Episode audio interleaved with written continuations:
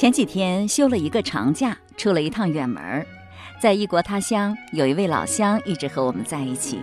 他长期生活在国外，深受当地文化和价值观的影响。在谈起我们中国文化的时候，他感到对中国文化的内涵很疑惑。他不知道我国传统文化的价值在哪里，核心内涵是什么，甚至没有感受到中国文化在精神上对自己产生的影响。虽然他就是在国内出生，完成了从幼儿园到大学的全部教育的，中国传统文化留在他印象中的就是“君为臣纲，夫为妻纲”的一套说教，听起来毫无道理。这位先生是一位医学博士、高级知识分子，至今奔波于两地，为我国引进先进技术、资金，为培养医学人才做出了很大贡献。其实他的说法也并不奇怪，很有代表性。从新文化运动开始，在经过那个动荡的年代，直到今天，传承了几千年的中国文化对我们的影响日渐式微，不仅让很多人完全不知所云，还有着种种误传、误解、误判，我们自然就无从知晓了。可惜的是，我们还不知道，我们是不知道的。如果按照常规呢，人们往往对不了解的会充满好奇，有探知的愿望。但是作为一个土生土长的中国人，一般情况下并不认为自己对本国的文化不了解，甚至会认为自己很有感受、很有发言权。但只要好好想一想，我们就知道了，这种观感一定是受自己的阅历的局限的。生而有涯而知而无涯吗？而且，如果没有特意的了解和钻研，还会很容易流于表象，被眼花缭乱的乱象遮蔽双眼。表象和本质那差别可大了。而从几十年甚至上百年的时段得出结论也不全面，因为这在人类历史演变的长河中也只是一瞬间。所以。我一次次感到，一叶障目、以偏概全、断章取义的现象，真的是很普遍的存在于我们的生活中。人要活明白、活清醒、看全面，真是太不易了。博士最后还提出了两个问题，他很想知道中国文化的精髓到底是什么，中国文化对世界文明做出过什么贡献。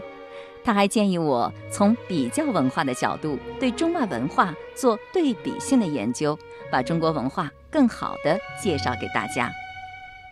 正在收听品读《论语》的很多都是老听众了。我外出这些日子，很多人在念叨网络中的节目怎么这么久没有更新了。现在您知道原委了。那对于博士先生的两个问题，您能回答吗？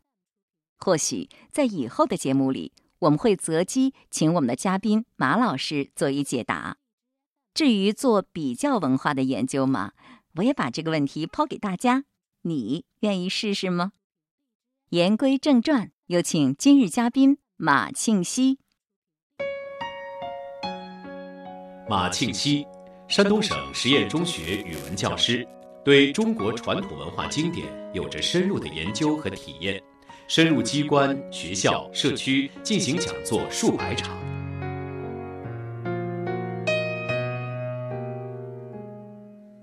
我们讲到这一句的时候，还有一些未尽之意。子曰：“为政以德，譬如北辰，居其所而众星拱之。”那要当好领导，就要为政以德，最起码要往这个方向来努力。那这里的“德”，你觉得翻译成道德还是品德？这两个词有区别吗？品德应该是我们现在的一个提法，按我们古人一般都是讲道德，就是说一个意思是吗？实际上，道德还是分两个层面，道就是像宇宙间这个规律，天命之谓性，这个性，德。是真正顺应着这个去做，略有所得，这才叫德。但是咱们现在一般提起来，道德这个词就侧重在了德的这一个字上。对于道这个意义，反倒是讲的很少，因为一般人是达不到的。嗯，那为政当中的自然规律，你觉得是什么呢？就是呃，要修养自己，要垂拱而治。那为政以道也可以是吗？为政以道当然可以，但是太难了。上古就是以道治天下，道不行了之后，才是以德治天下。德治也治不了了，才有仁，然后接下来是义，到最后，像从汉代到满清，都一直是用礼来治天下。礼就是最低限度，如果连礼都没有了，人伦层面、精神层面是涣散的。那德和礼不都是在道的层面上产生的吗？是，它是一点一点的往外。你像道，纯属是内在的。德也是内在的，但是它有一点点外在的意思。人也是半内半外，那个义就强调和别人的关系应该怎样，就到外面了。礼就是具体的有规范了，就更次一等。好，听懂不容易。那刚才我们说了是为政以德，要是为政以术呢？权术。为政以术，这个实际上很好理解，就是。牛顿定律啊，我们以什么方法出去，就有什么方法返回来，就像回声一样。我们这个声音这样出去，它就自然是这么回来。我们是为政以术，那臣子也是世上以术。我们对他是奸诈的，他对我们也是奸诈的，吃亏的还是我们自己。因为日久见人心，我们为政不是说几分钟的事情，我们欺骗百姓，百姓一定欺骗我们。说到这里，我就想起了孙膑的一次用兵。记得是在战国时期，魏国的庞涓呢，他率军攻打韩国，当时韩国就派人向齐国求救。呃，当时孙膑是在齐国这个地方，孙膑呢就给齐威王出了一个主意，说现在韩国魏国的军队他士气正旺盛，我们这时候去救援呢，就是我们代替韩国承受魏国的打击了，不合适，不如等到他们双方打的实力大损的时候再出兵，这样呢可以借此削弱双方的国力，而且呢。韩国还能知我们的情，那韩国就以为有了齐国的支持，就奋力抵抗，最后结果就是伤亡惨重，从此也是国力大损，一蹶不振。当时呢，我是在一部电视剧上看到这一幕的，韩国的城楼上是尸横遍地，当时韩国的宰相是申不害，他悲怆的跨过一个一个的尸体，场面特别的惨烈。当时我就觉得孙膑特别狠，太歹毒了。电视剧的表现可能有。夸张的地方，但是孙膑答应援助韩国，却迟迟不出兵，以至于让韩国伤亡惨重，也是史实。我不知道你怎么看孙膑的计谋。我们古人讲，战争一定要是仁义之时。像孙膑这个表现，从个人利益上来说，这样做当然是觉得得到了个人利益最大化。但是真正的讲到道德仁义，这基本上沾不上边。战国是一个乱世，为什么乱？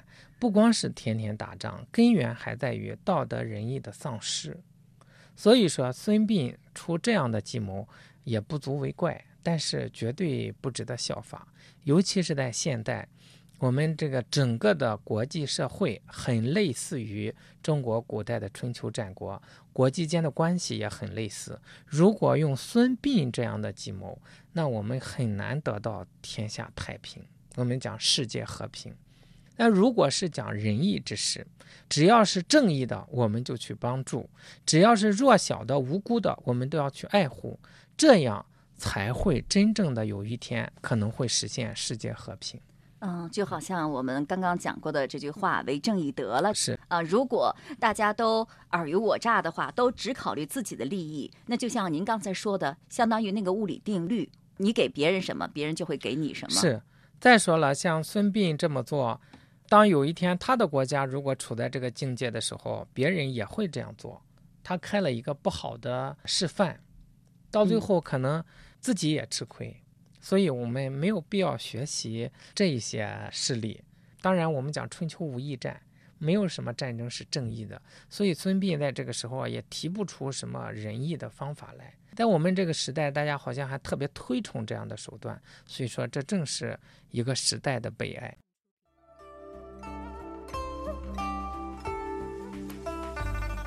有道是大道至简，古人教给我们的都是最简单、最省心、最有效的好办法。那可能有人说了，既然如此，那为什么有人非得选择投机取巧的方法来办事呢？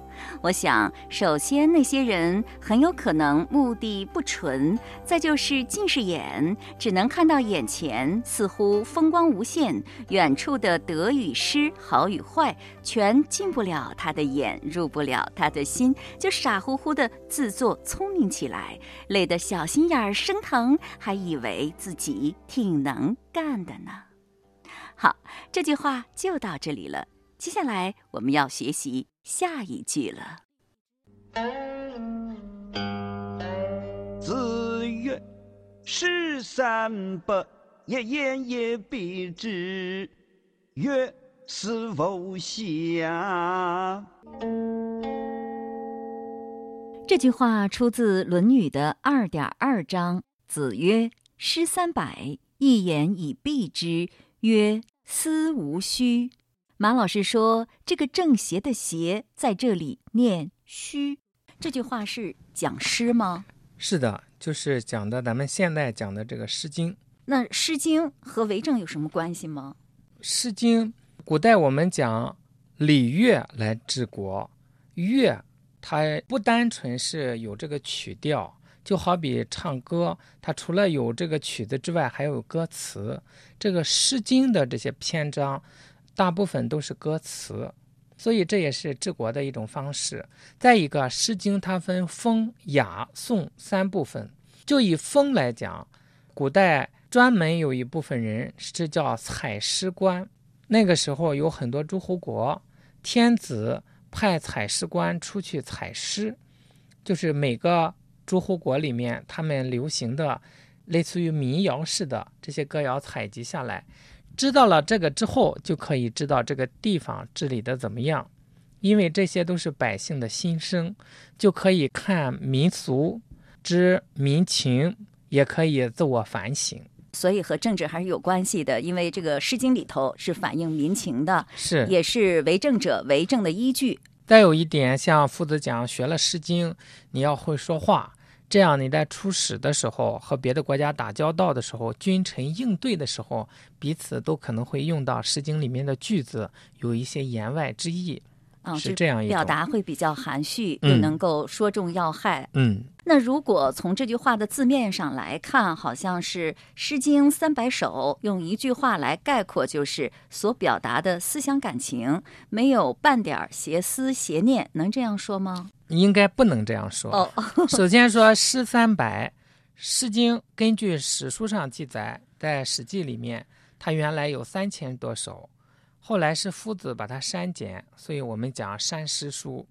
现存的有三百一十一篇，其中有六篇光有题目没有内容，所以我们讲一般是三百零五篇。说它是三百呢，是取这个整数而言。一言以蔽之，一言就是一句话，蔽用现在的话来说就是概括，这一些都没问题。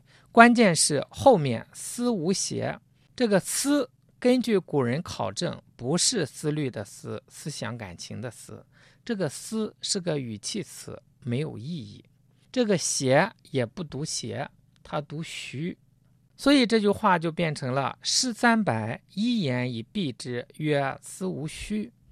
无虚，它就通那个虚假的虚，也就是说，三百零五篇诗，它都是真情流露，没有虚假的言辞。不是邪思邪念的意哎，思，不是，是虚假的虚啊。是它是通虚，古人都有详细的考证，咱在这里不一一列举，大家有兴趣的可以自己参看。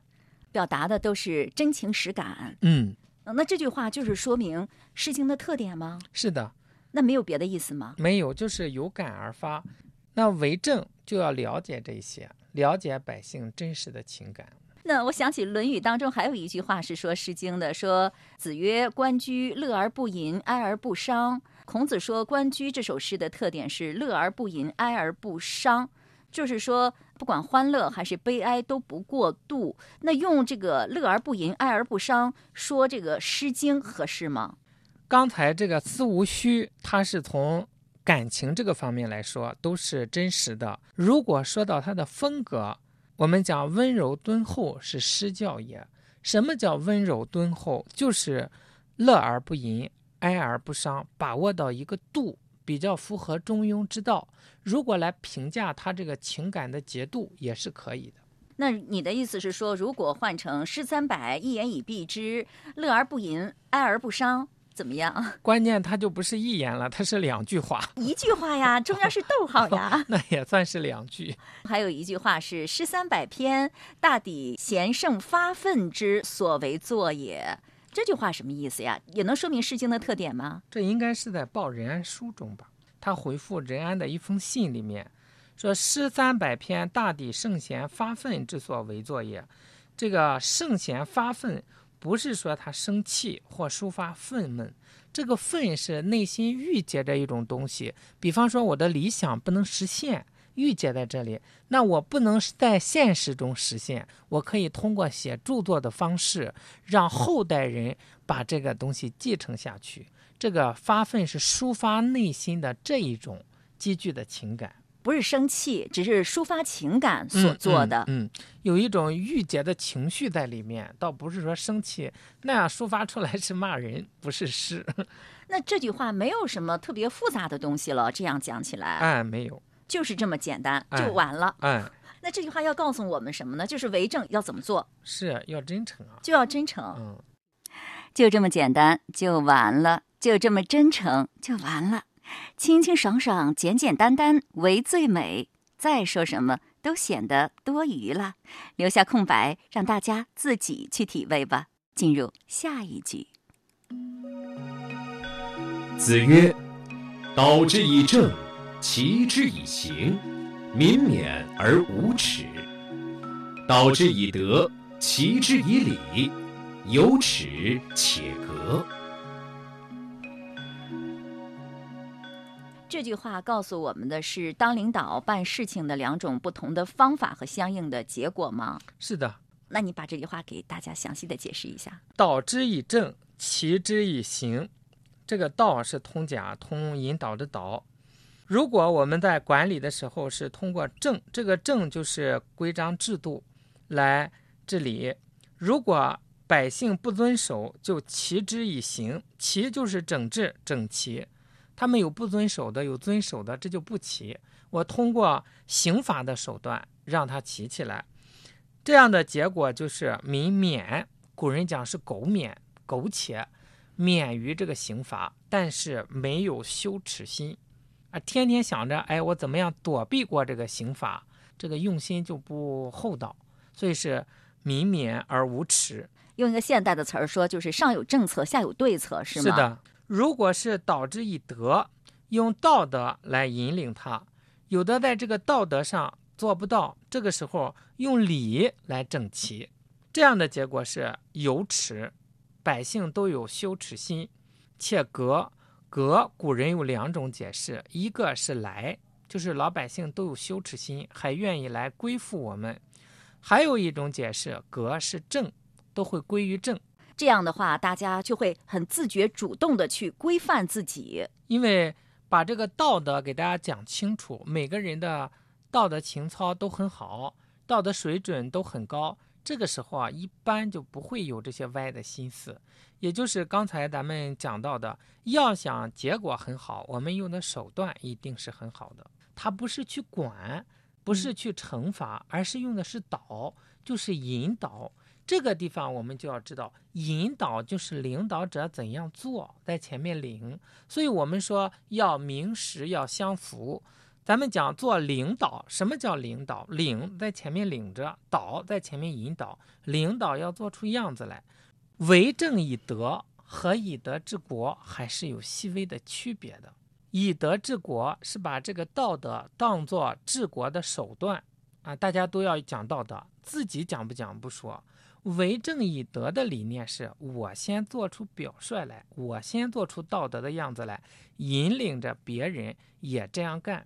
呃，这样如果还有做不到的，我有一套礼的规范，礼是拿捏的非常适中，不伤及体面，每个人这样做都很舒服。那我们看那个刑法是底线，这样如果是齐之以理，每个人都离底线有很大一块距离，不会干那种坏事，所以这样就非常好。但是用导之以正，齐之以刑这个方法的很多，因为这个方法是要求别人的，而后面的导之以德，齐之以礼，首先要要求自己，一个是要求别人，一个是要求自己，那么很多人就会选择前者。这就是急功近利一个方面，第二个方面实际上也不了解真正的为政。我们讲上行下效，要想下面的人做好，那么上一定要行好。实际上很简单，只是我们愿不愿意去做的问题。所以现在治理企业也好，管理家也好，都很累。为什么？就是没有抓住根本。那商鞅曾经在秦国变法图强的时候，是不是就是用的导之以政，齐之以刑这种方法？嗯，可以这样说。呃，所以他会做法自毙。嗯。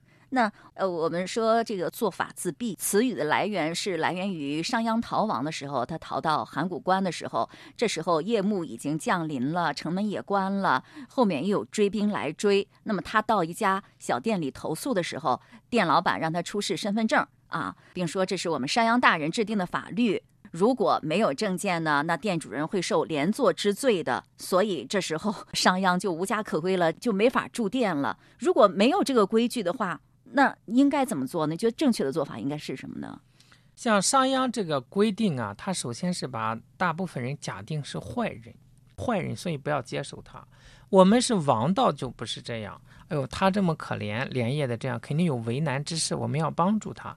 先假定他是一个好人，而且我们也是一个好人，我们要付出我们的爱心，这样社会才会有温情。像商鞅，他纯粹的用刑法，用法家这一个。就非常的刻薄寡恩，到最后他就自食其果。实际上，恐怕商鞅在制定这些政策的时候，他没有考虑到别人的感受。等到他亲自受到的时候，他才知道这个法律未必是合适的。这就有点像大禹的父亲治水，鲧啊，鲧治水总是用堵的方法，那么终究会洪水泛滥，并会决口的。像秦末的这个农民起义就是这样的。是的。而圣贤的政治，他是有情感在内，他体会的是人之常情，顺应的是人之常情。圣人无心，叫以百姓之心为心，所以他制定这个政策的时候，一定顺应百姓之心。圣人为政是设刑罚而不用，他设有这个刑罚在，但是他通过教化的手段，让所有的百姓都明白道理，都不去触犯，所以这些刑法根本用不上。啊但是用导之以政，齐之以刑的方法见效比较快，所以商鞅会选择这种方法，灭亡也很快。你像后面了，又说导之以德，齐之以礼，有耻且格。如果仅用德就能教化老百姓的话，我觉得也不是那么容易做到的，是不是还应该辅之以刑呢？应该是有刑罚的。圣人为政也有杀戮，像孔子为政，先杀少正卯。他不抛弃刑罚，那是一个不得已而用的一个手段，不是把它当做常用的政治手段，一定是先导之以德，然后齐之以礼。如果有人不理解，要教化他、感化他，实在不行，没办法，天下人都觉得他该杀，那这个时候就必须用刑法来处置他。他不是说完全废弃刑法不用。我觉得导之以德这种方法需要领导者有比较高的修养和道德的水准才能做到。在古代，这个地位和一个人的道德行为是划等号的，所以他的地位高，就往往就意味着这个人的道德水平高。咱们现在这两个是分开的，所以我们觉得会很有疑惑。实际上，在古代，如果他作为一个领导者，当然是上古的时候，他作为一个领导者，他的德行是没问题的，所以他很轻松的就可以做到这一点。那就是说，作为领导者，他最重要的职责就是以自己的德行来引导一种良好的风气，形成一种良好的氛围。这样呢，就把主流导正了，就是导之以德。是，那再辅之以相应的规章制度，是这样吗？就算是礼了。规章制度和礼还是两个方面。规章制度往往有硬性的规定，礼它是顺应着人情。比方说，父子有亲。我们对父亲要尊敬，对母亲要尊敬，这个是礼，它还不是规章制度。为什么呢？父母和子女之间以这种方式彼此都感觉到很舒服，而且子女有一天成为父母之后，他也喜欢这一种方式，这是礼。但是规章制度好像要冷冰冰一些，呃，就要强硬一些，甚至规章制度都是一个底线，不能去碰触的。那规章制度算是刑的范畴喽？它介于礼和行之间吧？礼那就应该是约定俗成的一种习惯，是应该是圣人。